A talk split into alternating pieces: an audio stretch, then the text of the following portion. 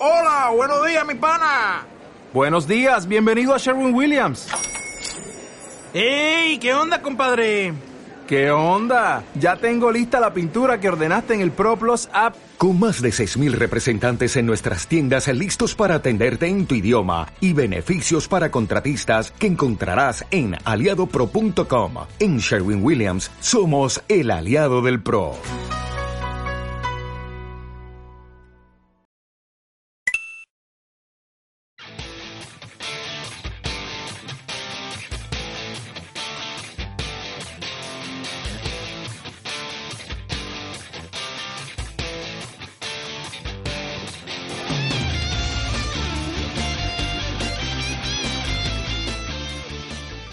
Hola, bienvenidas y bienvenidos al séptimo podcast de la web de, videojue de videojuegos speargames.es.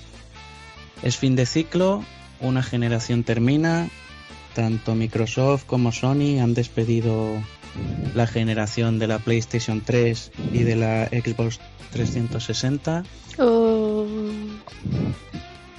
Y bueno, y nosotros le queremos hacer un pequeño homenaje en forma pues de elegir tres juegos que hayan sido los más re representativos para nosotros, que no tienen por qué ser ni los mejores juegos ni los que más nos hayan hecho disfrutar, simplemente esos pues los que recordaremos, los que más recordaremos cuando seamos mayores y nos acordemos de, de cuando eras jóvenes y jugábamos con consola.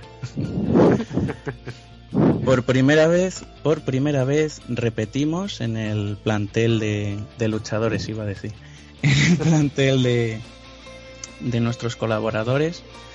Son los mismos de, de, la semana pasada, pero bueno, no porque sean repetidos son menos importantes. En primer lugar, pues que se presente. La semana pasada fue Alex, así que esta vez vamos a dejar a Marigones que diga unas palabritas. Hola, palabritas. ¿Qué tal? Buenas a todos, gracias por invitarme una vez más. Y bueno, pues a ver qué tal el día de hoy. En segundo lugar tenemos a Alex. Hola, ¿qué tal? Muy buenas. En los anteriores podcasts se me ha presentado como Platan, así que ese soy yo. Eso y bueno, pues voy a repetir otra vez que no sé cómo me han dejado, así que no, pues hasta que se den cuenta de que es un error, pues yo seguiré por aquí. Pero una pregunta, o platan no lleva acento, entonces es o platan, o platan, o platan, ¿cómo se pronuncia? Es o platan. O platan. No tiene nada, no tiene ninguna entonación ni nada. Es un Ahí nombre está. soso, sin nada. Ahí. Ahí está. Una palabra llana de toda la vida. Exactamente. Ahí está. Y también contamos hoy con el siempre fiel Luis Fe. Hola, Luis Fe. Hola, bueno, para nombre soso el mío, que todo el mundo tiene nicks chulos en internet y yo me llamo Luis. O sea... Pero bueno, pues nada, pues aquí estamos, siete podcasts ya que lo iba a decir. Vamos a rendir homenaje a estos juegazos. Vamos a, a ello. Y un servidor, yo soy Naufri y lo de todas las semanas nos vais a llamar pesados, pero lo volvemos a recordar que muchas gracias por las reproducciones, comentarios, etcétera, etcétera.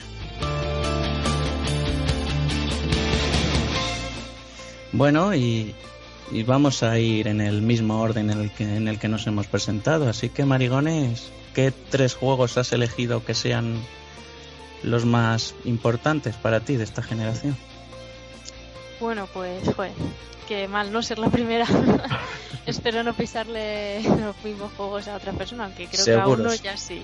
Sí, sí, o a, o a dos o a tres. Vamos, eso está más claro que el agua. Bueno, pues eh, en vez de elegir tres, por lo menos en una de las posiciones, quiero meter una trilogía. Joder, macho. Que ya habréis, ya habréis adivinado que es Mass Effect. Hostia. Y que le eh, considero eh, que. ¿sí? Voy a ir a buscar otro juego, espera un momento. Sí, sí, vete a buscar. Sí, sí, no, nos has destruido a todos. Todos teníamos eso pensado. Al menos la gran mayoría. Me ha venido bien que ser la primera. Pues escojo Mass Effect pues por la empatía que puedes tener con, con los personajes, el hecho de que puedas tener tu propia personalidad con Separ. Porque Separ, básicamente. ¿eh? Luis Fe aprende a pronunciarlo. Separ. O comando. Separ,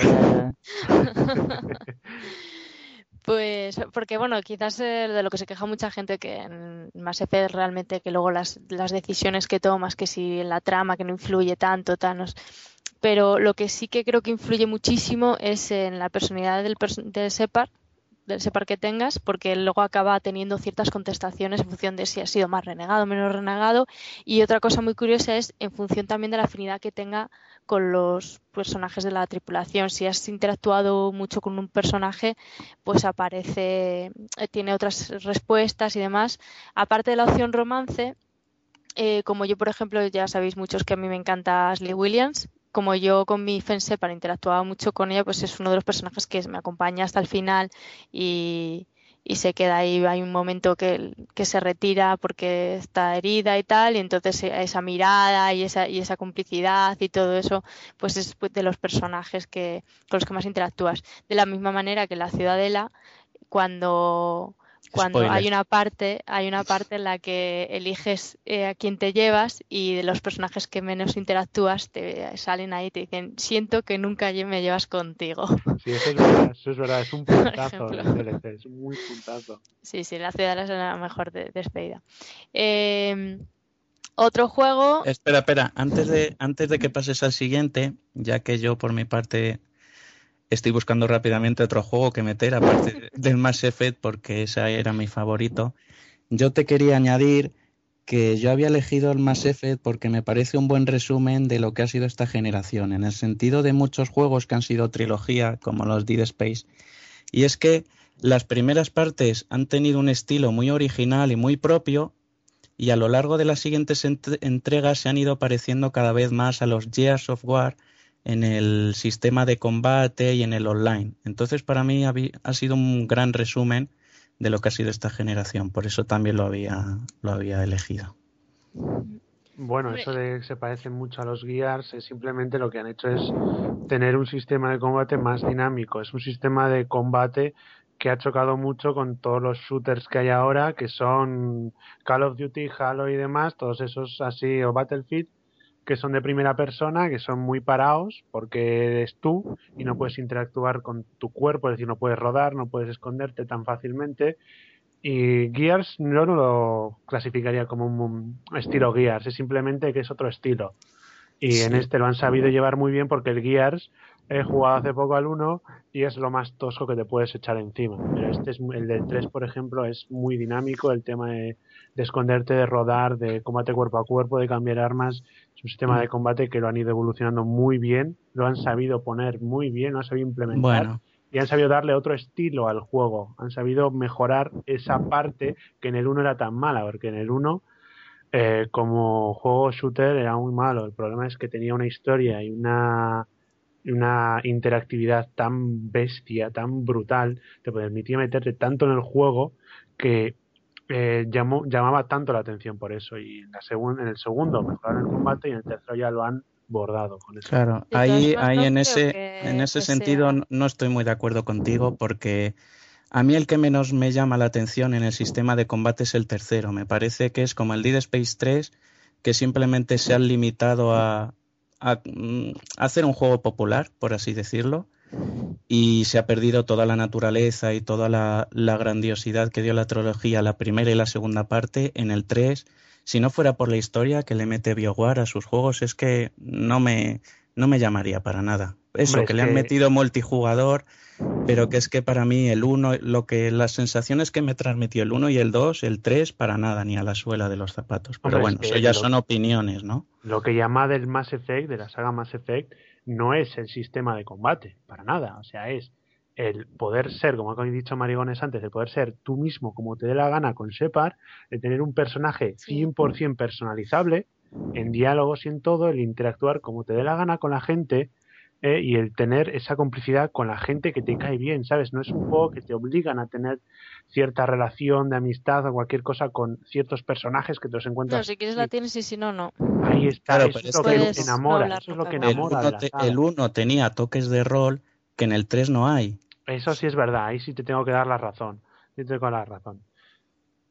Pero aún así el Mass Effect o sea, ha creado escuelas. O sea, pensar todo el merchandising que ha sacado, eh, los novelas, cómics y demás, sale mucho merchandising de, muchos videojuegos, pero Mass Effect ha, dejado huella y es uno de los videojuegos más representativos de, esta generación. Y tiene una legión de fans que será muy difícil de superar. ¿eh? Eh, bueno, no, hay, bueno, en ese sentido no, no me meto, pero sí que sí que, vamos, tiene muchos admiradores, y pero aún así hay juegos que son más antiguos y tienen más, más legión que, que más Sí, sí, sí, pero la verdad es que me sorprendió muchísimo con el final polémico del Mass Effect 3, que en foros muy populares como Eneol, que ese tema del final estuvo meses, meses y años quemando los foros la gente, incluso llegaron a tanta presión que consiguieron que la compañía modificara un poquitín el final, o sea que eso tampoco está al alcance. Es que era un juego demasiado, demasiado ambicioso, perdona que te corté, era un juego demasiado ambicioso porque es que tú ves las interacciones que tienes del 1 al 2, eh, estuve mirando a la hora de comprarme los juegos y había, o sea, más de 700 finales diferentes y principios diferentes del 2. O sea, tú podías interactuar en el, en el 1 de tal forma que en el 2 tenías 700 principios, eh, inicios diferentes. Y luego ya, si nos metemos en el 3, pues eso subía exponencialmente. Y lo que hicieron mal es el que todas esas eh, acciones que tú has hecho durante el juego no se vieran reflejadas. Era un juego que era tan ambicioso, o sea, era la gente le pedía tanto al final que yo, yo creo que la gente llegó al final, lo vio y dijo esto que es, esto que es, esto no es lo que yo he querido. A mí me da la sensación que ella metió mano por detrás, pero bueno, eso tampoco lo llegaremos a, saber exactamente. Bueno, sigue, que te hemos cortado, perdona. sí, hay que comentar cada juego, ¿no? Al fin y al cabo. Bueno, sin duda alguna, eh, y el culpable de que yo me, me haya comprado una videoconsola tengo que añadir uh, de las Sozas, que es eh, otro juego. Gran aporte, gran aporte. Sí, con el que eh, no es un survival horror, pero sí tiene mucho de survival y tiene mucho de ese estilo de juego que a mí me gusta tanto, que es ser un poco paciente, que no sea tanto tu habilidad al apuntar a la hora de pasarte algo, sino también el que seas un poquito más listillo, listilla de tu enemigo y puedas hacerle el 13-14 o simplemente pasar inadvertido o si te quieres cargar a todos, cargarte a todos y, y luego, por supuesto, también, aunque aquí ya no, no, puedes elegir tu personalidad y demás, pero sí que llegas a crear mucha empatía con los personajes. Y, o sea, soy súper fan, espero que, que, la, que hagan... Se supone que tienen reservados el de las Ozas 2 y 3. Espero que sigan y hagan una muy buena saga ya esta va a ser difícil superar, pero vamos, a mí además hacía muchísimo que, que un final no me, no me impactaba tanto, me dejaba con, con el cuerpo tan movido. O sea, también tengo el artbook, por cierto. que no, os enviaré ni os enviaré. no falla. Pero no venía con figurita, ¿no? Eh, venía una edición con figura solamente en Estados Unidos, que estuve muy a punto de, comprar, porque por 120 dólares creo que era, que es lo que te cuesta la figura comprándote la parte, eh, te venía el juego y la figura. Y el cómic en inglés. Pero claro, como no estaba segura de si valdría por si ese tenía región o, no tenía región, entonces pues bueno, no, no quise arriesgarme. Pero sí, me dieron muchas ganas de, de comprarme. Luego también vi un unboxing de, de la figura en YouTube y tampoco me pareció como vamos, no preferí no gastarme tanto dinero en solo una figura. Fíjate tú qué raro. Pero bueno, es un juego que recomiendo a mucha gente y, y bueno, pues que, que, está muy bien. Me gustaría en esa posición porque por, por añadir otro juego más, pero del aunque no es el mismo la misma calidad de gráficos, pero dentro de lo que es ese pack me gustaría añadir eh, The Walking Dead de Telltale. Que bueno. Sí, es que a ver, no es una modalidad de juego totalmente distinto, pero también te ayuda, o sea, los, en, los dos juegos te presentas en una situación de supervivencia y en el que ves que cuando un ser humano no tiene otra, eh, puede ser capaz de lo peor y de lo mejor. Sí, en eso la verdad es que, bueno, el primero que has dicho yo no lo he jugado, pero The Walking Dead la verdad es que la historia yo creo que le pisotea un poco a, las, a la serie. De, bueno, son otros formatos, ¿no? Pero a mí me transmitió mucho más el juego de Telltale Games que la serie de televisión, por lo que tú bien dices. Es la tensión que siempre que tienes, ¿no? Cuando juegas y... Es que ese videojuego se parece más a los cómics. Y en la sí, serie eso es, eso es. y modificado y añadido muchas cosas para poderla adaptar a la televisión. Entonces no se parece tanto al cómic. Sí, que es un poco que tiene un estilo más oscuro, ¿no? Y que lo que pasa es que también a mí me decepcionó en algunos aspectos en el sentido de que cada vez que empiezas un nuevo capítulo de la temporada te anuncian en rótulos gigantes tus decisiones contarán para la historia y luego no es así. Es, mentira. Es mentira. O sea, desde que a una amiga, bueno, a Nechan le gasté la broma de que uno de los personajes que podía salvarle según tus decisiones y le hice repetir la partida no sé cuántas veces. Eh, o sea, luego eh, las decisiones que sí supuestamente influyen para la segunda temporada es el DLC de los 400 días. Pero el otro no. Sí que hay alguna cosa que se modifica, pero el que conozcas a unos o a otros, pero no poco. No. Bueno, pero el, el, DLC de 400 días tampoco te da muchas opciones, ¿eh? De hecho, yo lo, he jugado una vez y lo he rejugado a medias, porque no me enganchó. Pero yo diría que está un poco capado. Digas lo que digas, yo creo que pasa siempre lo mismo. Sí, sí, sí. yo lo he jugado y acabé muy indignada con ese DLC. Pero, hombre, hay, hay cosas que sí que puedes evitar. El, el hecho de, de, que, de que eh, puedas evitar. Es que tampoco quiero hacer spoilers, ¿no? mejor, mejor. lo tengo pendiente. Hay cosas que supuestamente puedes evitar, o al menos puedes evitar hacer tú o cometer esas acciones. Sí, sobre todo hay una cosa que, historias, sí, pero... que me pregunto de, de, lo que es el videojuego de la primera temporada, y una cosa que me pregunto es la.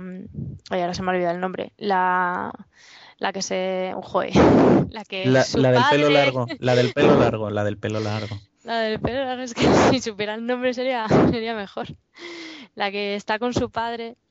Sí, sí, la borde, la borde. La borde, la militar. la... Ay, la militar, ¿no? No, no pues militar. Hay, hay una, la parte... Sí que estuvo en el ejército, ¿no? Ah, no sé. Mm. Bueno, pues eh, hay una parte que, que, bueno, pues que puedes decirle, vete a tomar por culo o me voy contigo. Entonces, me pregunto si eso, que además se queda muy abierto, eh, sí que lo pueden usar en la segunda. Lili, o Lili. Lili. Lili. Sí, sí, Lili. Lili, eso. Pues. O Lili, bueno, no me acuerdo. Hay una parte a que, que Lili, pues que supongo que todo el mundo lo va a tomar por saco. pues que puede. Yo no, yo no.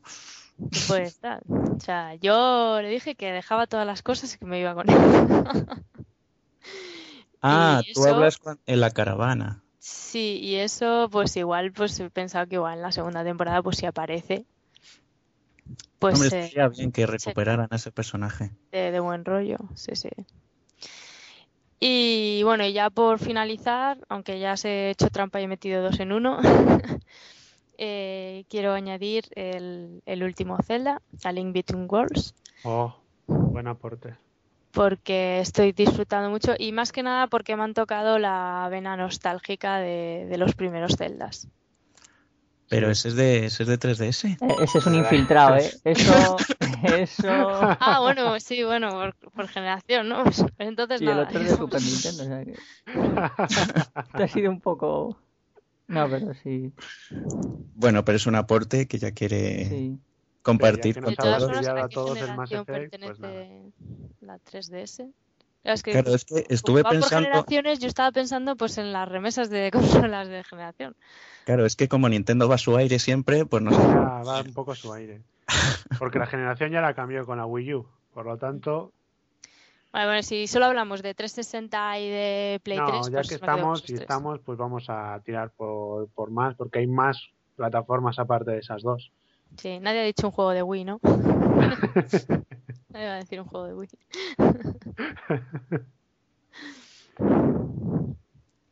bueno, siguiente.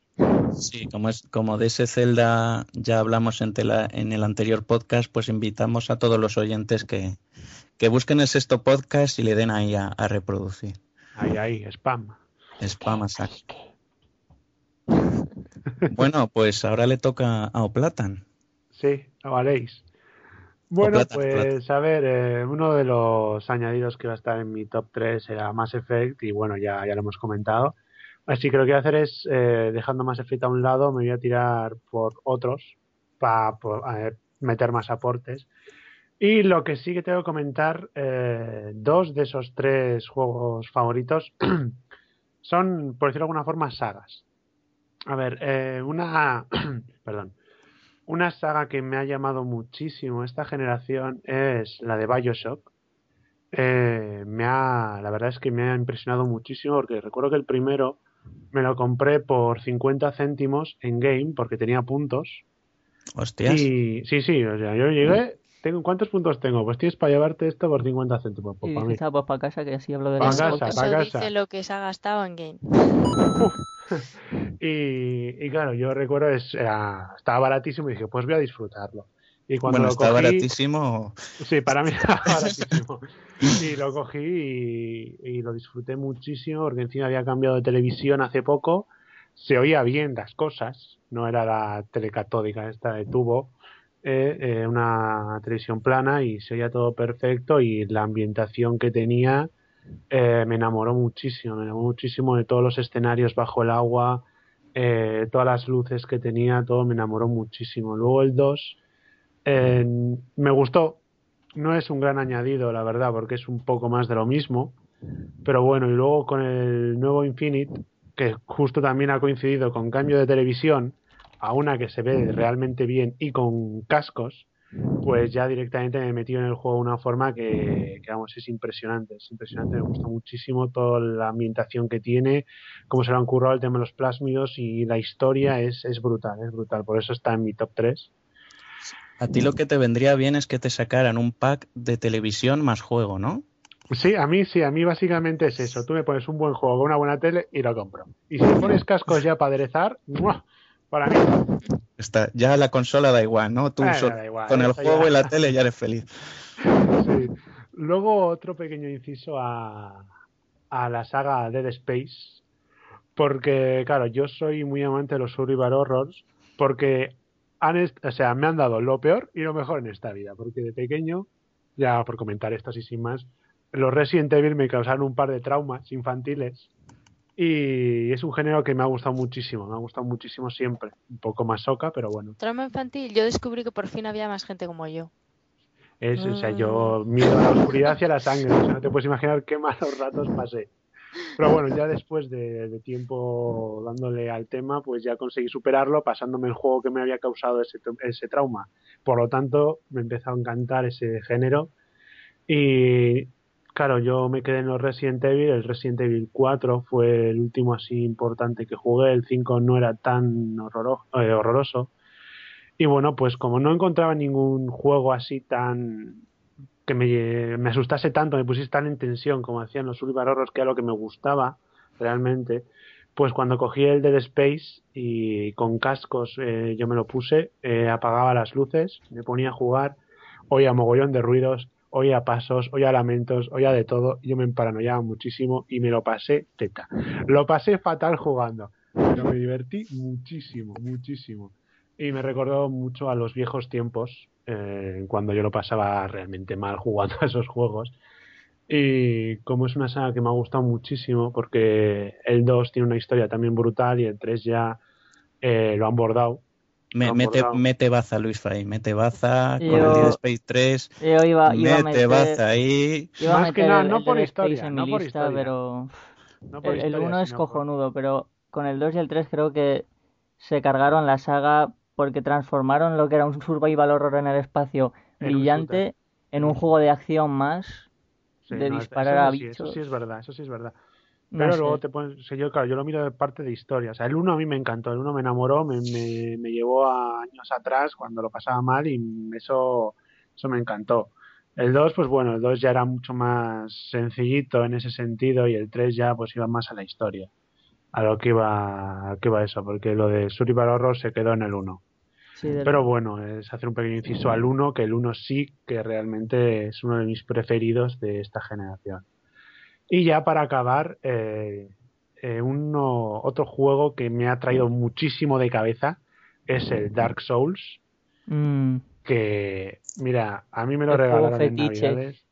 Me lo regalaron en Navidades. se ha vendido en esta generación como uno de los juegos más difíciles. Y es cierto, es un juego muy difícil, muy difícil. Es un juego de ensayo y error. Y realmente me he tirado de los pelos más de una vez, porque en este juego me he llegado a encontrar. Eh, hay un momento en el juego que te encuentras a dos bosses, a dos jefes, que tienes que pegarte con ellos a la vez. Y es el jefe, el momento de un juego que más me ha costado en mi vida. Es el que más horas le he tenido que meter para llegar a pasármelo. Y una vez me lo he pasado. Esa satisfacción, esa satisfacción de. es que esa es la magia del oh. juego. Es, es, es, que tú dices que es un juego muy difícil, te quedas corto. O sea, es, es un infierno pero te da una satisfacción brutal jugarlo. y además todo se siente bien en el juego. Ahí está la magia del juego, porque desde el, o sea, desde el momento uno en cuando te encuentras con alguien que te puede pegar, ese te puede matar. Sí, sí. te puede matar cualquier cosa en ese juego. La brisa, incluso quedarte quieto un rato, ¿sabes? O sea, te mata cualquier cosa. Todo el tema de daños está muy, pero que muy bien reflejado, incluso demasiado.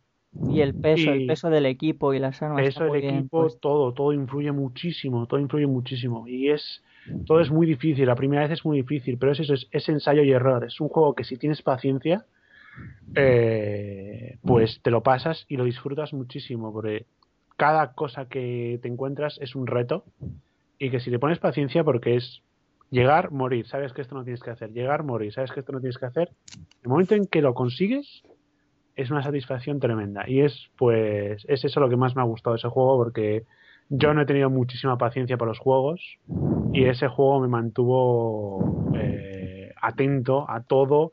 Eh, estuve mirando mogollón de guías y muchas cosas para estar pendiente mucho del juego y ya cuando me lo pasé pues, pues una satisfacción tremenda y eso no me ha dado ningún otro juego de esta generación. Me lo he pasado muy bien con muchísimos juegos, pero esa satisfacción de llegar a pasarte un juego así, de decir, a gritar a la calle, me he pasado el Dark Souls, no, me lo ha dado, no me lo ha dado nadie. Y si encima juegas online ya, la sensación se multiplica porque puede, la gente puede invadirte y putearte o incluso dejarte mensajes falsos. En plan, yo que sé, tú estás jugando a tu juego y si lo tienes online, puedes leer mensajes que ha escrito la gente. Y un tío te puede decir, coño, si saltas este este hueco hay un cofre y te matas. Es un juego muy cabrón. Eso para hacer caso a los del online. Pues que muchos tienen razón. Hay muchísimas cosas escondidas durante el juego y muchas cosas tienen razón, pero hay otras que dices tú, no puede ser, no puede ser y no son.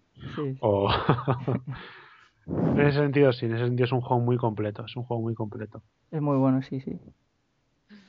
Pues antes de pasar a Luis Fe, podemos resumir la intervención de Oplatan en que se ha quedado satisfecho y en que nos ha colado cuántos, cinco o seis juegos. No, he comentado una saga, he comentado un par de sagas, porque es que yo sinceramente no te puedo decir tres juegos específicos, eso yo no te puedo decir, yo con tres me quedo cortísimo. Yo te tengo que decir, porque encima está Mass Effect, ¿sabes? Que Mass Effect también estaba.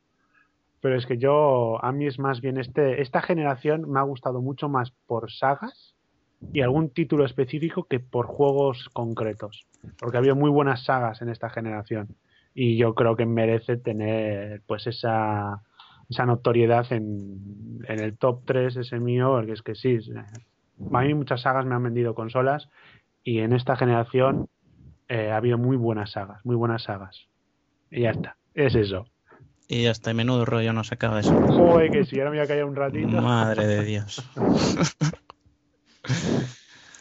bueno, y Luis Fe, tú has, has decidido. Claro, es que es difícil, ¿eh? es que elegí solo tres juegos, es que hemos elegido solo tres porque como somos cuatro, para no alargar demasiado el programa, pero es que cualquiera de nosotros podía haber rellenado 10, 20 o, o 30 incluso. quedándonos cortos, ¿eh? porque yo entiendo mucho a Platán porque yo tenía una lista de cinco y ya me ha costado elegirla y luego al ver, al enterarme que tenía que reducirlo a tres, es, es muy jodido porque siempre hay un juego que te gusta y luego ves otro juego que también te gusta y la lista sigue y sigue.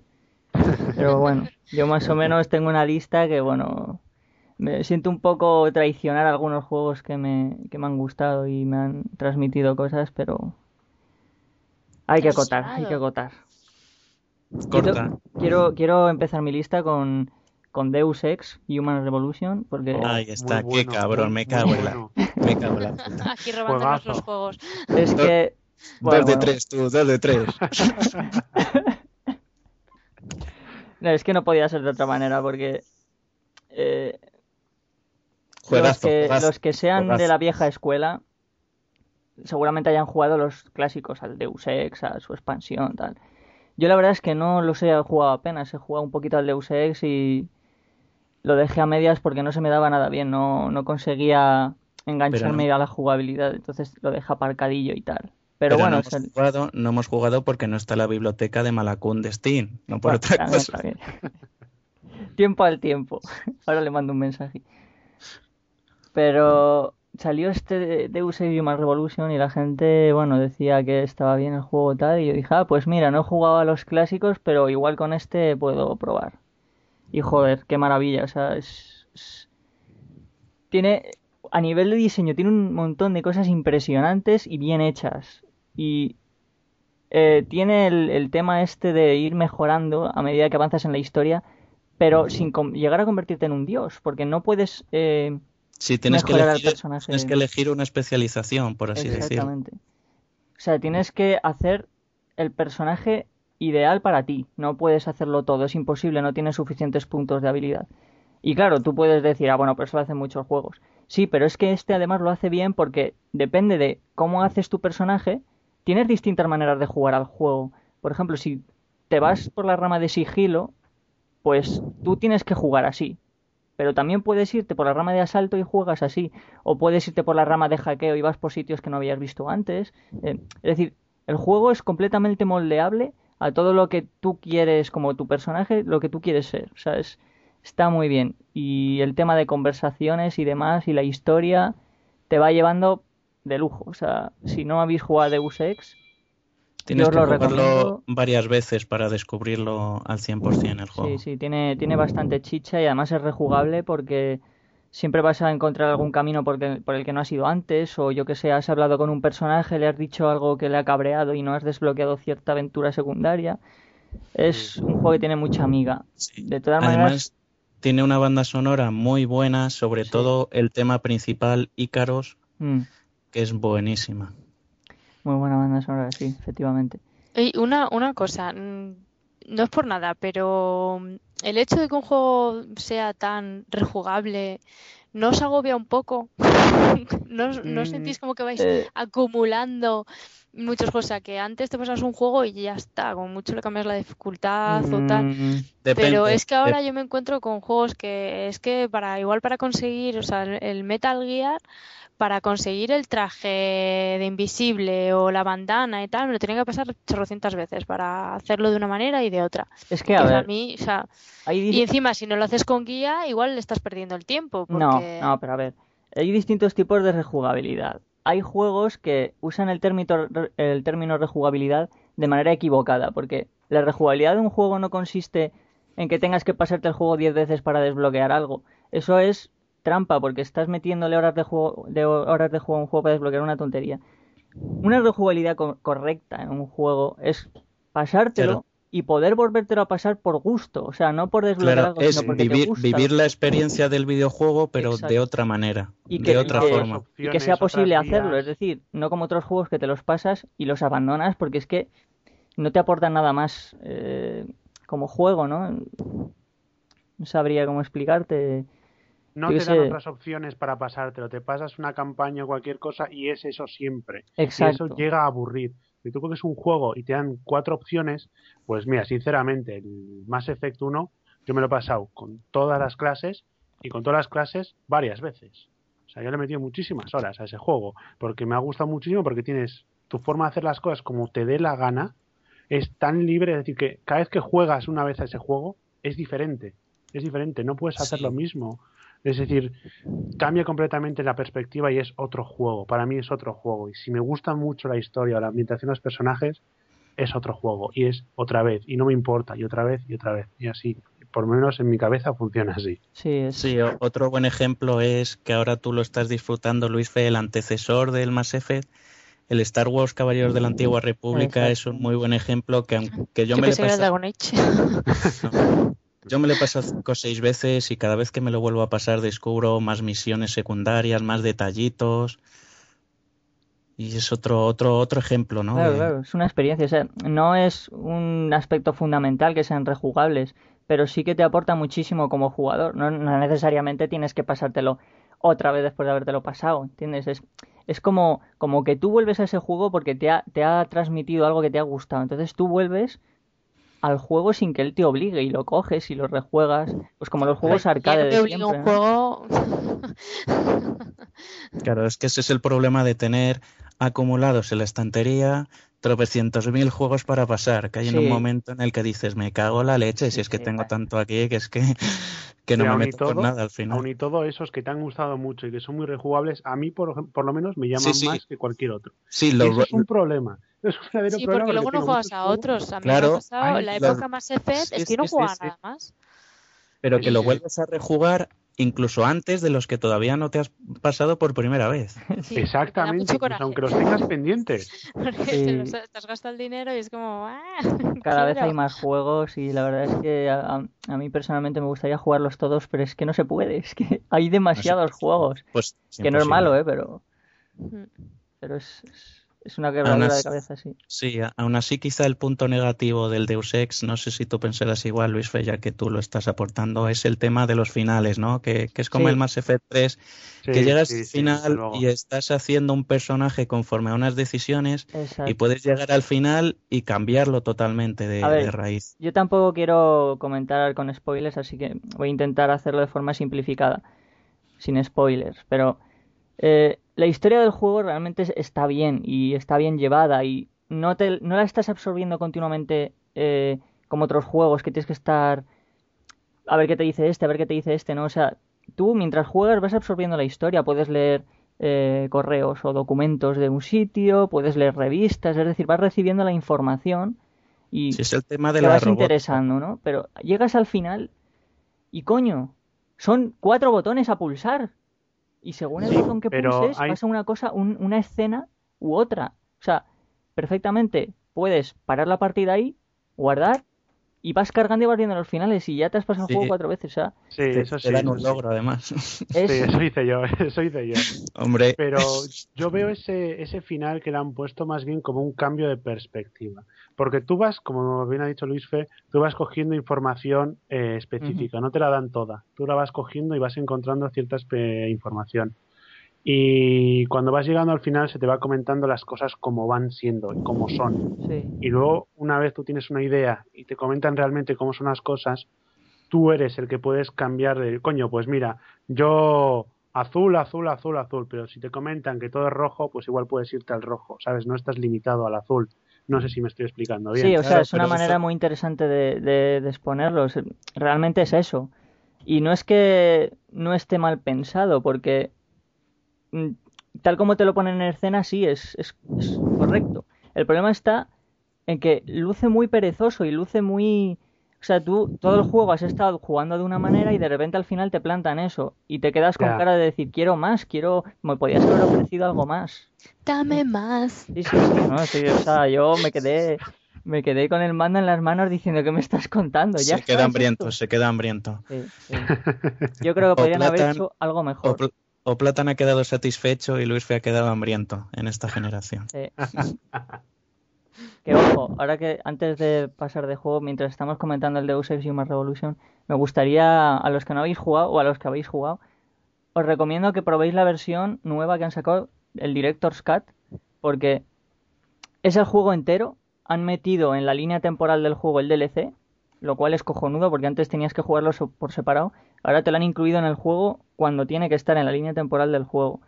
Han metido muchos cambios, han quitado el filtro ese amarillento que, que tanto molestaba en algunas ocasiones. Eh, es un juego bastante... Han, han retocado también los jefes finales, que los jefes finales en el juego la verdad es que quedaban un poco descentrados. Que Tenías que cargártelos de una manera determinada siempre, pero bueno. Yo tengo una, una pequeña queja y es que yo vi que en, en una guía de logros vi que había un logro que era pasarte el juego sin matar a nadie, exceptuando los jefes. Mm. Y yo lo hice y no me dieron el logro al final, más. ¡Malditos! Hostia, pues eso es una, putada, ¿eh? Es una mierda porque estás todo el juego sin matar a nadie y dando vueltas, buscando sitios por donde no te detecten o... Mm. Y justo llegas al final y dices, me cago en la leche. Pues es una putada. Es que lo de los jefes es una putada porque... En algún sitio donde no debías, que me ha pasado alguna vez. Dejas a alguien inconsciente, lo dejas en un sitio que no debes, luego vuelves y está muerto.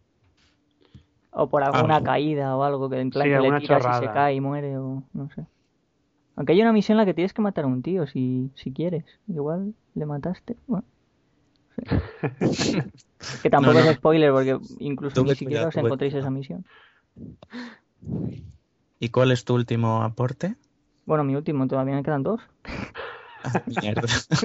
es que se ha hecho eterno, ¿eh? Tengo uno más ya. Es que, joder. Lo que pasa es que he dicho el último porque seguro que de los dos que te quedan, me levantas el último. Seguro, vamos. No, no creo, porque ya me he ido un poco por la rama. A ver, sigue siendo multiplataforma, pero me he ido un poco más por la rama PC. Eh, yo tengo que meter en la lista Portal 2. Sea, me cago en ya sabía No me jodas. el último es lo que tiene. Yo sabía yo, macho, si no, que no falla, que no falla. Hostia, macho, pues si quieres comento otro juego. Tengo aquí algunos anotados, ¿eh? Porque... No, si el Portal 2 es el que había elegido ahora, en cuanto me han levantado el más Así que me cago en la leche. Pues venga, te un juego para decidir. Además, tirando un poquitín más de spam, en nuestro canal de YouTube hay una partida muy buena entre Luis Fe y yo del cooperativo del Portal 2. Aunque está sin acabar, tendríamos que acabarlo un día, pero es que era imposible, ¿eh? sí. imposible, macho. Bueno, comenta, comenta porque la verdad es que Valve se merece un espacio en, a ver, Valve no es que haga todo bien, eso hay que decirlo y tiene sus cosas malas también, pero... Por ejemplo, no te deja vender las, los juegos que compras y eso no está bien. Pero cuando saca un juego, la verdad es que tiene mucho mimo, ¿eh? Los juegos. Cada vez que saca uno... Le ponen, le ponen muchísimo mimo, sí. Portal 2, ojo, ¿eh? Porque tú coges Portal 2, habiendo jugado Portal 1 sobre todo, porque entiendes más de dónde viene el juego, te pones a jugarlo y ya desde el principio dices, ojo Ojo que me acaban de poner una butaquita cómoda con unas palomitas y un refresco y me están tratando como un señor. Y todos los detalles que tiene y bueno, bueno, bueno, es que es una pasada, es una pasada. En cuanto a diseño, es un juego muy, muy, muy, muy redondo y muy bien cuidado y cómo vas jugando el juego te vas dando cuenta de detallitos y de cosas que necesariamente no tienes por qué verlas, porque la historia de, no es que es, a ver si es, es, lineal, ¿no? La historia es la que es, pero no tienes por qué verla como quieres, ¿no? Puedes centrarte en una cosa, en otra, yo qué sé, puedes centrarte por la rama, por ejemplo, de la historia este de Ratman, que hicieron un cómic, que explican al mm. personaje este, que digamos que va poniendo pintadas por las paredes. Pero eso no te lo explican en el juego. Eso es una rama alternativa de la historia que tú puedes verla si quieres pues mediante un cómic, mediante tal. Sí, sí, sí, sí. Que son detallitos que hay en, los escenarios que te cuentan una historia complementaria, ¿no? De, la principal. Está, está cojonudo. Yo no sé si hay alguien que no haya jugado Portal o Portal 2, pero si lo hay, por Dios que lo juegue porque lo va, lo va a disfrutar seguro. O sea. Además es que en el 2, en el, en el 2, al meter el cooperativo para dos personas, mm hay, hay, el momento de cooperar y hay el momento de putear al, a tu compañero, que eso está muy bien también. Está muy bien porque además yo me puse a leer el archivo este de que está en Steam, el libro digital que te explica cómo hicieron Portal 2 y me hizo gracia porque cuando hicieron el modo de cooperativo para Portal 2 se centraron en eso, en, en ver que era divertido y vieron que putear al otro mientras hacían las pruebas era divertido, entonces se centraron en hacer eso también. Estaba muy chulo, sí. Lo que pasa es que es eso, que se centra en, no se centra tanto en la historia, sino en resolver pruebas entre amigos y tal. Y que...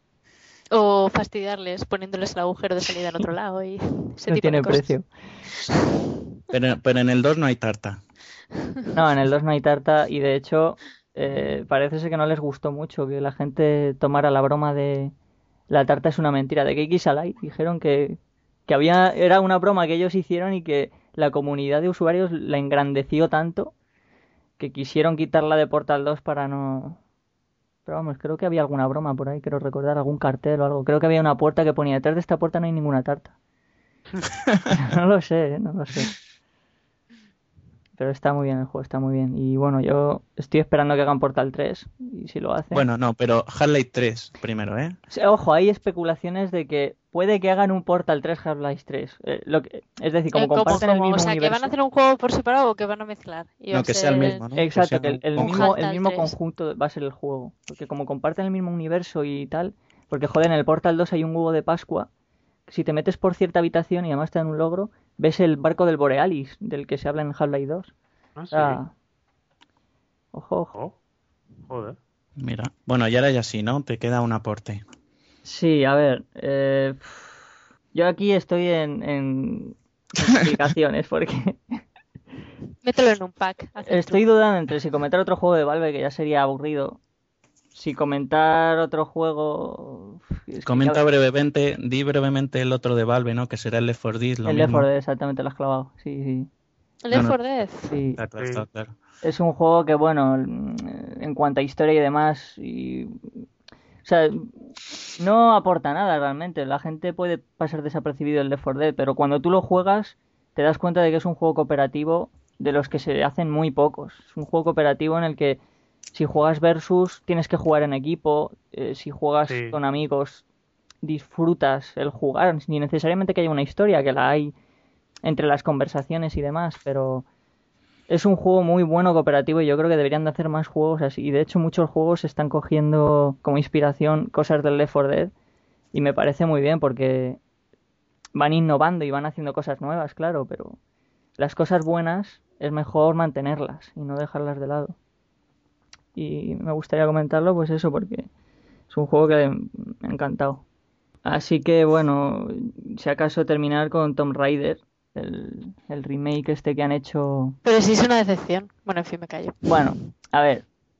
No, sí, sí, no, que sí para Gráficamente, mm, lo más. Y vale, y sí. Y un lavado de cara que le, hacía falta, vale. Pero un guion predecible, eh, a lo americanada además. a ver, los Tomb Raider en general no es que hayan tenido un guion excepcional. Pero al menos no sabes. O sea, es que eh, tiene incoherencias tipo, ah, te has cargado a 10 personas y de repente te ponen la escena de, no, he matado a un ser humano, ¿sabes? Hombre, pero joder, a mí me saca. En el Tomb Raider 4 yo me cargaba con escopeta momias, o sea... bueno, pero... y un tiranosaurio Rex en De repente, o sea, a ver, los Tomb Raider primeros quizás no tenían mucho guion, era un poco el sota caballo rey. Sí. Pero realmente eh, lo que hace eso es que no te cree expectativas. Si ahora te vienen con la historia de la evolución de Lara, tal, no sé qué, eh, y ya dices, bueno, pues ahora me voy a preparar para un guion de película y encontrarme con que sé qué va a pasar en cada momento, con que además también me pareció súper fácil y incoherencias del tipo, pues lo que acabo de decir, pues no a mí me pareció muy decepcionante. Cuando tienes ahí... Lo único que me parece que han hecho muy bien es poner a una Lara tan sumamente inocente para que luego pueda hacer la evolución como personaje. Pero habiendo hecho lo que han hecho, estoy un poco escéptica a la siguiente. Bueno, pero, pero ha estado bien que le incluya a Luis Fe porque desde el principio hemos dicho que no tiene por qué ser un buen juego o de los mejores juegos, sino lo que cada uno le ha transmitido lo más importante. Y si a Luis Fe le ha transmitido algo bueno, pues que nos lo explique, que tampoco tiene por qué ser nada, nada, hay que de 10. a ver, no quiero decir que Tomb Raider sea un juegazo porque no lo es, evidentemente. No es el mejor juego del año y tiene muchas incongruencias en la historia. que luego no riña, ¿eh? tiene muchas incongruencias en la historia y sobre todo algunos personajes son muy predecibles. De hecho, yo muchas cosas las adiviné mientras jugaba y no me gustó, pero yo hablo como juego de la saga Tomb Raider, es decir, yo he jugado al 1, al 2, al 3, incluso jugaba al Underworld. Y sí, pues, Tomb Raider, la saga Tomb Raider la ha jugado mucha gente y tal. Es Tomb Raider, ¿no? Tú manejas a Lara y tal. Pero yo creo que como juego no coge identidad hasta que no juegas a este último Tomb Raider, porque coge el conjunto de lo que es la saga Tomb Raider y la renueva y la hace más una experiencia, no toma, tienes aquí a Lara Croft, toma, tienes aquí un tal, dispara. Quiero decir, le da no, no estoy de acuerdo, ¿eh? Sí tiene su identidad. O sea, y, lo que pasa es que su identidad viene a la personalidad fuerte de Lara, pero sí, vamos, tenía una identidad muy fuerte, si no, no hubiera triunfado tanto como saga de videojuegos. Nunca te han explicado esa personalidad. Es decir, los juegos... que no, una tía mm, que casi lo sabe todo, que salta y, que encima es mm, rica, o sea, sí tiene, o sea, es la, es la guay del barrio. O sea, una pedante que va a Pero es muy genérico, ¿no? Es muy genérico. Es muy genérico, vamos a ver, las cosas como son. Tomb Raider triunfó porque aparte de que era un juego de acción, pues, por aquella época trepidante, la protagonista tenía unas bufas impresionantes.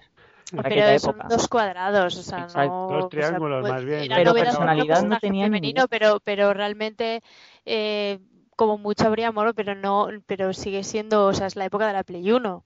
No. No, no hablo en contra gráficos. Quiero decir que por aquella época fue algo sorprendente que pusiera una protagonista en un juego y que tuviera bufas. Joder, igual que el Metroid sorprendió cuando se...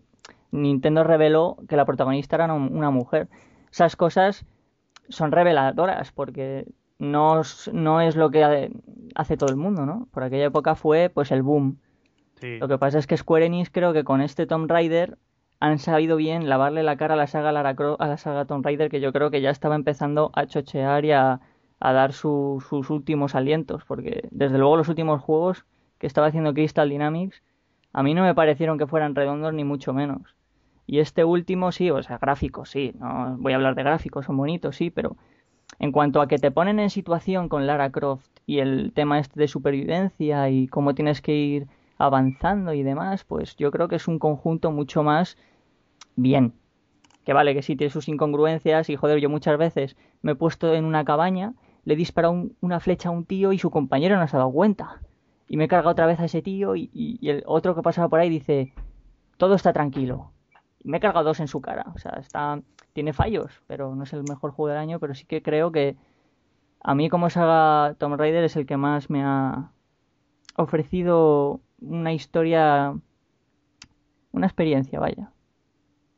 Sí, una historia que recordarás, ¿no? Que tienes ahí, que se ha hecho un, huequecito en tu recuerdo. Sí, me gustaría que hicieran más juegos a partir de esta línea temporal que han hecho, porque me gustaría seguir jugándolos y ver a dónde llegan. Que espero que Lara evolucione, obviamente, porque sí que es verdad que en este juego es muy inocentón, el protagonista, o sea, inocentona quiero decir, y quiero esperar a ver esa evolución, a ver a dónde la llevan, qué hacen.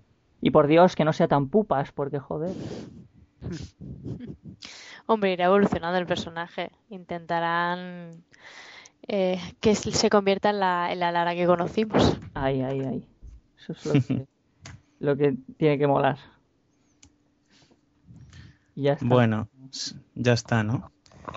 Pues si queda algo de espacio, queda algo de espacio, ¿no? Para que añada yo los juegos que, no me habéis robado. Venga, las obras para ti. Las obras. Pues en primer lugar quería aportar un juego que fue la verdad es el que me convenció para comprar la 360. Y no es otro que el NBA 2K11. Porque a través de él conocía, bueno, me metí en un foro llamado Amigos de la Simulación en el que realizan torneos de juegos, de, o sea, sobre todo de deporte, e intentar buscar en los juegos que sea lo más real posible, intentar evitar ese estilo arcade que suelen tener. Y a través de este juego fue por donde yo me metí, conocí a gente, he llegado a, han llegado muchos a ser mis amigos. Sobre todo son de cerquita de donde estás tú o Platan, son de Bilbao la mayoría. Y la verdad es que son una gente súper maja y, gracias a este juego les conocí y la verdad es que además de que el juego es una pasada, era cuando, cuando, cuando NBA 2K iba a tener competencia, aunque que era la saga NBA Live, que en aquel momento iba a ser la Elite, pero la cancelaron, como ya os conté en el anterior podcast y la verdad es que tiene un control increíble, los gráficos están muy bien, en el que puedes ver hasta el sudor de los jugadores, por si a Marigones le interesa el detalle del sudor. Hombre, si es sudor de, jóvenes aguerridos, deportistas y, tabletas de chocolate, pues no, no me molesta tanto.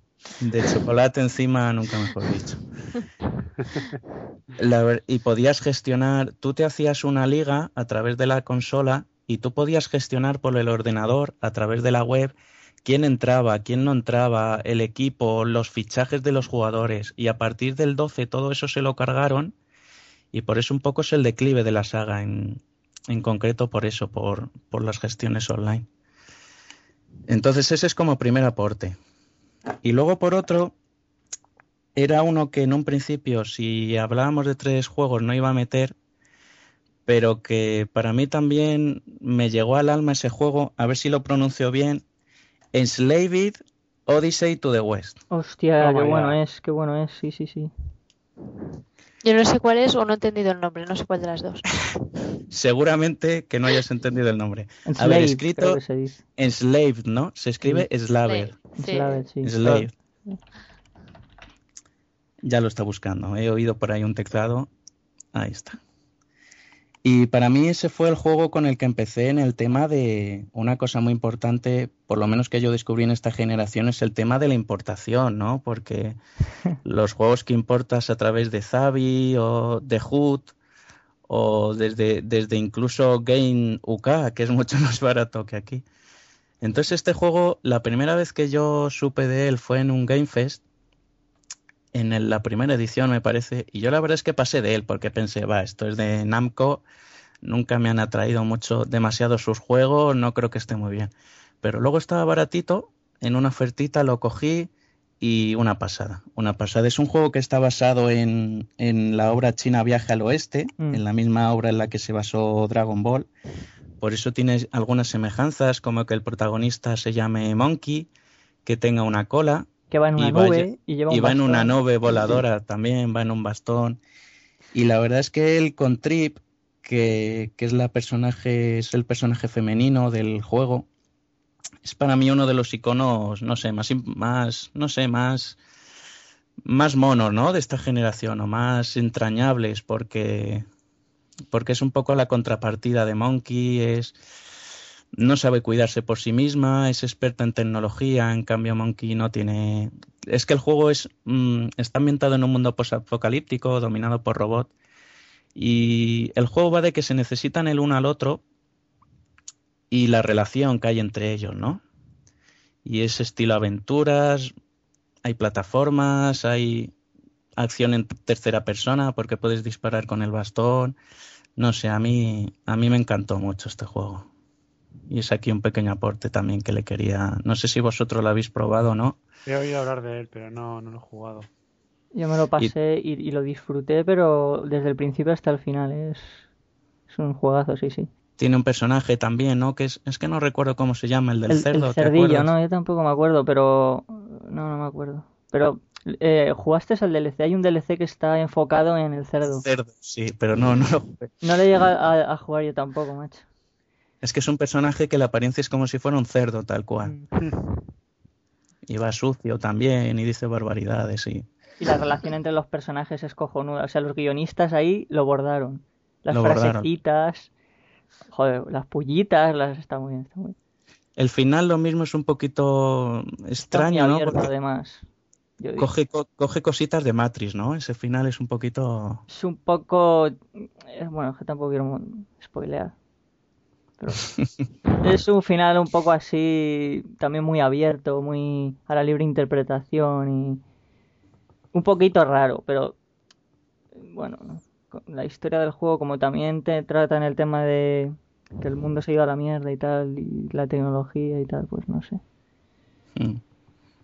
Pero luego, sí, luego como último aporte, porque otra gran incorporación de esta generación ha sido los arcades, los juegos así que no salen en físico, que solo salen en, en la store de, de, Microsoft o de, o de la PlayStation o por Steam. Entonces, para coger un juego del típico juego que quedas con los amigos en una casa a jugar con las consolas, se me ha ocurrido cerrar con el Castle Crash. hostia. Oh, oh, Muy buena.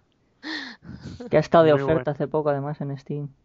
Y resumidas cuentas, pues eso, es una, una pasada. Una pasada, mundo muy colorista, mm, diversión directa arcade, no te da vueltas con una historia, ni siquiera hay diálogos, tienes mascotas, tienes poderes, tienes puedes desbloquear un montón de cosas. Y, sobre todo el jugarlo con tus amigos, porque ese juego, si no lo juegas con otras personas, para mí la verdad es que pierde bastante el sentido. Sí, es muy aburrido, es muy aburrido jugarlo solo, ¿eh? Claro, claro, eso es lo que decía al principio, que, que es un juego para jugar en las consolas y por online está muy bien jugar con alguien, pero también está muy bien jugar con alguien en una misma casa y ver cómo picarte. Este juego se disfruta con amigos en la misma habitación, sobre todo cuando vences al jefe final y hay que pelear por la chica. eso, es. eso es. Es maravilloso, y, Y además os recomiendo, no sé si os lo habréis acabado todos, Alex, sé que no. No. Pero ya te lo dije ayer por la noche, pero hay una princesa de las cuatro que tienes que rescatar que nunca se le ve la cabeza, nunca se le ve la cara. Y luego al final sabes por qué es, y, te, arranca, te arranca una sonrisa y como bien dice Luis Fe, es una ida de olla totalmente. Chan, chan, chan, chan. Ahí lo deja. Los que lo hayan jugado seguro que lo entienden. Sí, sí, sí. Que por cierto, los mismos creadores del Castle Crashers creo que han sacado otro juego en el arcade que se llama Battle Block Caesar. Es en plan rollo puzzle de plataformero y puedes jugar en plan cooperativo con amigos o bien puteándote. Pero no lo he jugado, no sé si lo habéis jugado vosotros. Tiene buena pinta, pero no. No, no lo he probado. Yo tampoco. Hostia, pues. Ah, ya sé cuál es, ya sé cuál es, sí, pero no, no lo he jugado, no lo he jugado. Pues tiene muy buena pinta, eh, habría que tantearlo porque tiene pinta de ser más entretenido, si cabe, que el Castle Crash para dejarlo ahí en la, en la biblioteca sin usar, ¿no?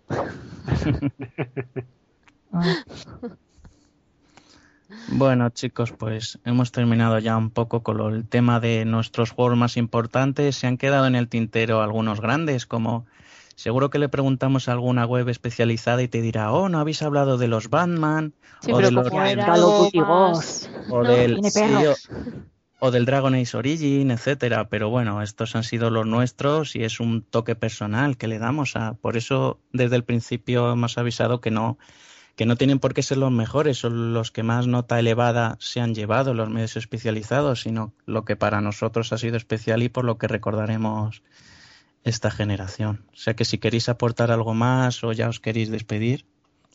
Yo comentaría antes de despedirnos eh, nuestras expectativas sobre las nuevas consolas e incluso, ¿por qué no?, cuál pensamos cogernos o cuál nos pensamos coger primero y...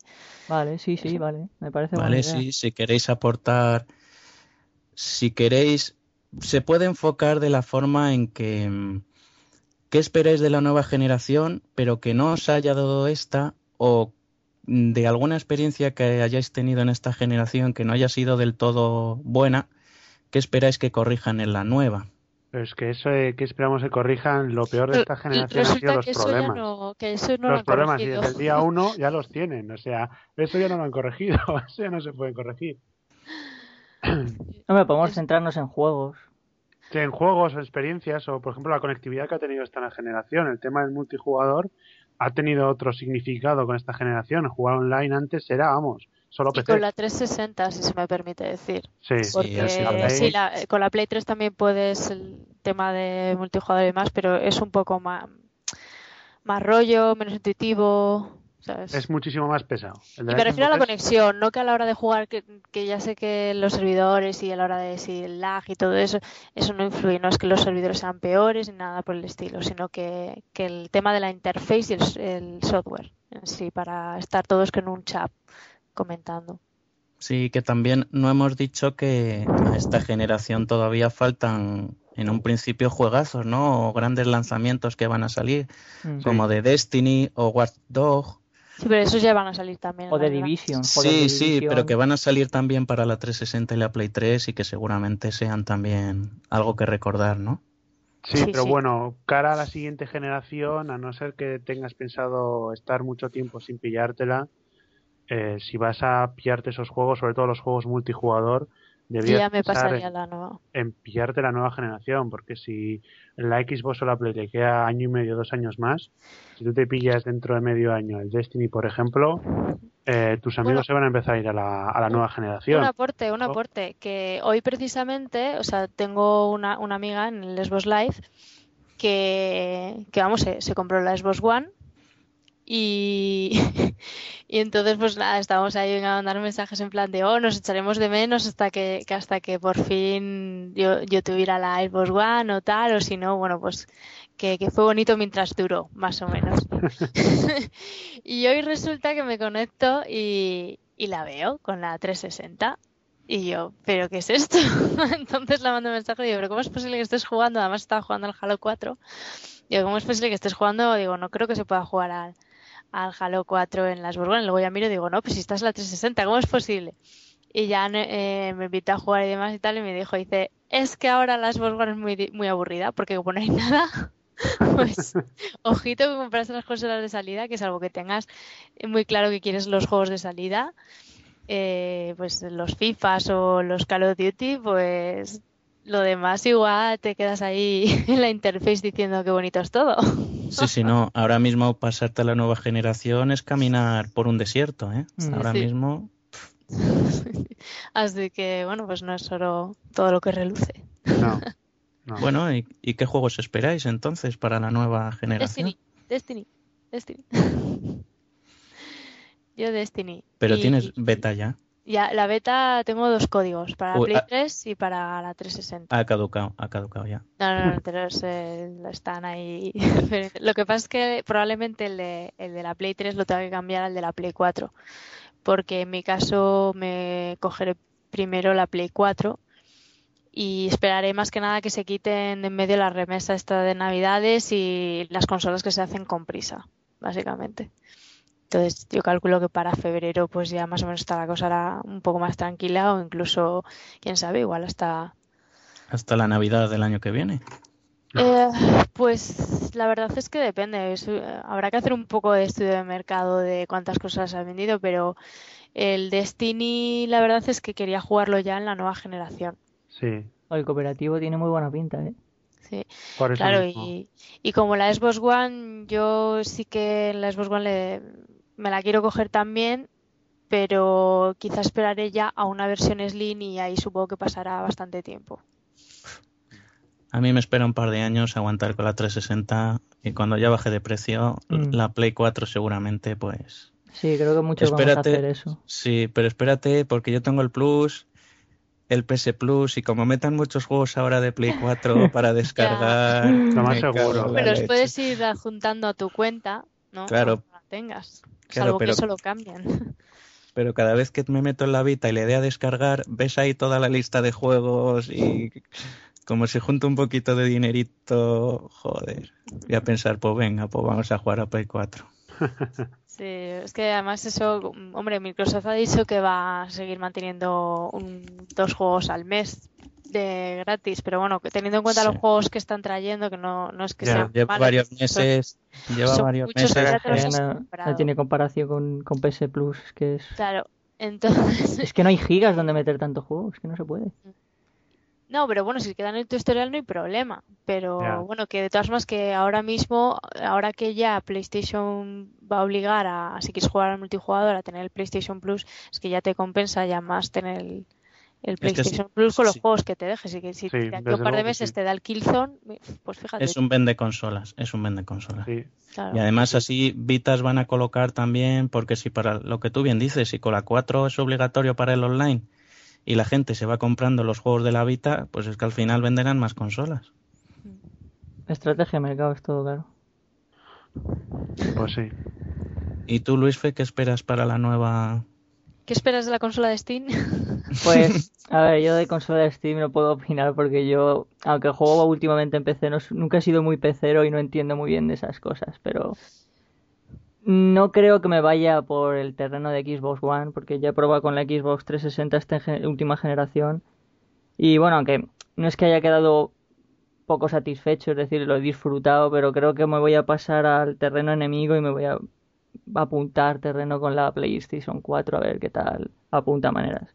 Pero esperaré a que baje de precio y sobre todo a que coja catálogo porque yo creo que todavía es es un poco pronto para, para decir, hostia, voy a pillar la Play 4 y que sea lo que Dios quiera.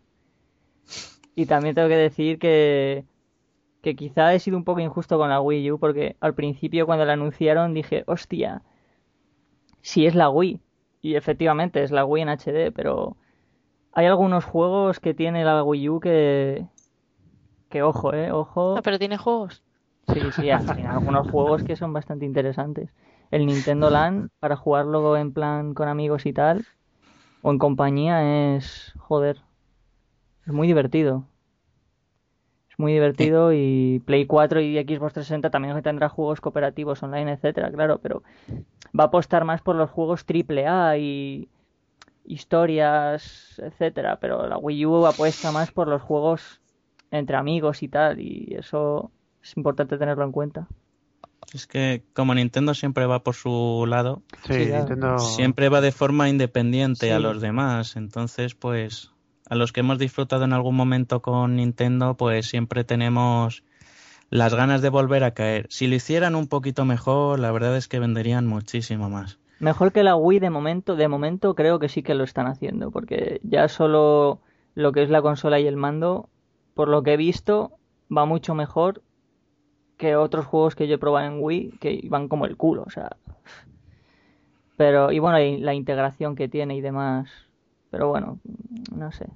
Entonces tú dices eso, ¿no? Que puede que si la Wii U te pone demasiados ojitos acabes cayendo, ¿no? Básicamente lo que vengo a decir es que yo en la anterior generación tuve el pack Wii Xbox 360 y esta generación apunto por PlayStation 4 y quizá la Wii U. No lo sé, pero Siempre se ha dicho que la, bueno, de un tiempo para acá que como que la consola de Nintendo es eh, el Sí, la segunda opción de todos, ¿no? No, o sea, que todo el mundo tiene una, una grande, por así decirlo. O sea, tienes la 360 o la Play 3 y luego la Wii. Y en esta generación, pues todo el mundo va básicamente lo mismo, ¿no? O la Xbox One o la Play 4 y la Wii U. Es que Pero es, como el condimento, la salsa. Es un buen complemento, sí. Eh, tienes la consola para jugar tú y luego la Wii para jugar con amigos.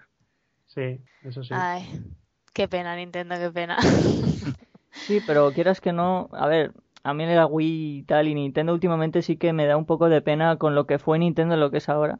Pero es muy necesario también lo que está haciendo, porque yo en Xbox 360 y, y tal, bueno, Play 3 lo poco que he jugado, hay muchos juegos cooperativos, pero muchos online. No hay ninguno de jugar en casa. Bueno, sí que hay, pero muy poco. Una cosa no quita la otra. Tú puedes tener, o sea, dime, a ver, no, Just Dance, si hablamos de juegos en familia, lo puedes jugar en una 360 o una ya, No, no, pero sí tiene razón. Es que sea muy buen juego. O sea, que no, me refiero que no necesitas tener una consola limitada en hardware para jugar a juegos o juegos en familia que, todos estos juegos se pueden poner, o sea, si realmente hasta puedes jugar con, en la Play 3, yo estoy jugando con los juegos de la Play 1, porque puede haber ports, se puede haber, o sea, y, luego pues hay muchos juegos que dices, joder, pues esto parece gráficos de...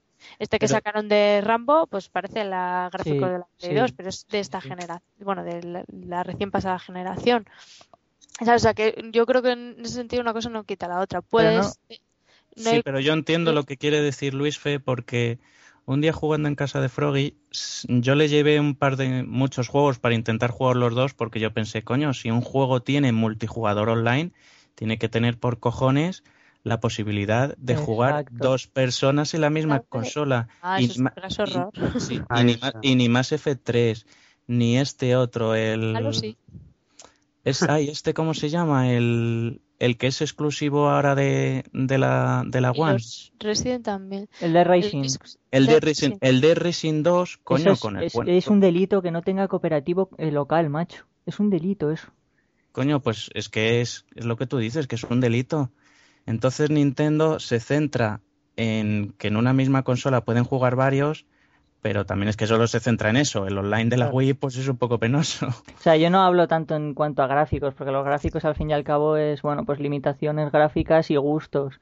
Yo me refiero más bien en, en el formato de juegos que hacen Nintendo, las ideas que tiene y cómo lo pone. Yo creo que es necesario añadir eso a lo que ya existe con, con Play, o sea, lo que hace Sony y Microsoft. Yo creo que el conjunto, ahí está el punto, en el conjunto de las dos cosas unas para jugar online y tú, y luego otras para jugar con, amigos y demás. Claro, la segunda consola de todos, como bien ha dicho antes Marigones. Ahí está el punto. Claro, es una pasta, pero ya bajará de precio, digo yo, no sé. ¿Y algo más que queráis añadir, chicos? ¿Algo más que queráis añadir a este podcast? Que, pues que llegue Destiny la beta pronto y... pues vamos a ir despidiendo entonces en, en, el mismo orden en el que hemos llegado. Así que, Marigones, algunas palabritas. Pues nada, que muchas gracias, eh, que ha sido una generación maravillosa y esperemos que la siguiente dé mucho de sí también y también pues que haya más podcasts. Te he vuelto a decir lo de palabritas, a ver si volvías a repetir la, la broma, pero no has estado ahí aún. No, no, me gusta repetir. ¿Y tú, o Platan, dinos eh, algo que... Pues bueno, no, la verdad es que esta generación ha sido bastante buena, sobre todo el tema online, eh, ha cambiado mucho mi forma de jugar y sobre todo me ha, dado la oportunidad de conocer a Gentuza, eh, fue en online, eh, con el que estoy hablando ahora mismo, básicamente. Y pues nada, eh, me ha gustado muchísimo esta generación, me lo he pasado muy bien con algunos títulos. Y cara la nueva generación, pues yo espero pasármelo mejor incluso, porque con lo que cuesta, yo creo que. Ya ves. Pero, ¿Os dais cuenta de que pagamos por diversión? Sí, desde luego. Y mucho. Desde luego. Por eso eh, yo espero que la generación siguiente sea mejor, con más juegazos y que la función online esta siga y conocer mucha más gente. Lo que es gaming a tope. A tope. ¿Y tú, Luis Fe? Pues yo completamente de acuerdo con lo que ha dicho Platan y que me lo he pasado muy bien en esta experiencia de compartir los juegos que más nos han gustado de las anteriores generaciones y que bueno, a ver si siguen haciendo buenos juegos, que podamos seguir disfrutándolos y joder, al fin y al cabo los videojuegos se trata de disfrutar y, pasarlo bien, así que eso se trata. Pues sí. Sí. Y para mí esta generación lo mejor que ha dejado es que al llevar un blog de videojuegos a la vez que van sacando títulos cuando vas jugando a los juegos vas pensando, hostia, pues de este juego voy a hablar en el blog, o voy a hacer un análisis, o voy a hablar, o voy a intentar aportar algo sobre él que nadie haya aportado todavía. Entonces es un modo diferente de ver la generación que muy curiosa, ¿no? Que cuando llevas una web o algo lo ves todo desde diferente ángulo. Así que para mí ese es el, resumen. Mm. Y nada, lo dicho a, los que nos escuchen, pues lo de siempre, lo que he dicho al principio, que gracias por estar ahí, estamos muy contentos. Muchas gracias a nuestros colaboradores. Esta es su casa, como dijo Luis Fe una vez. Os recibiremos siempre con los brazos abiertos cuando queráis aportar, cuando nos queráis regalar libros de arte de cualquier juego. No y nos vemos en próximos podcasts. Adiós. Hasta luego. Adiós.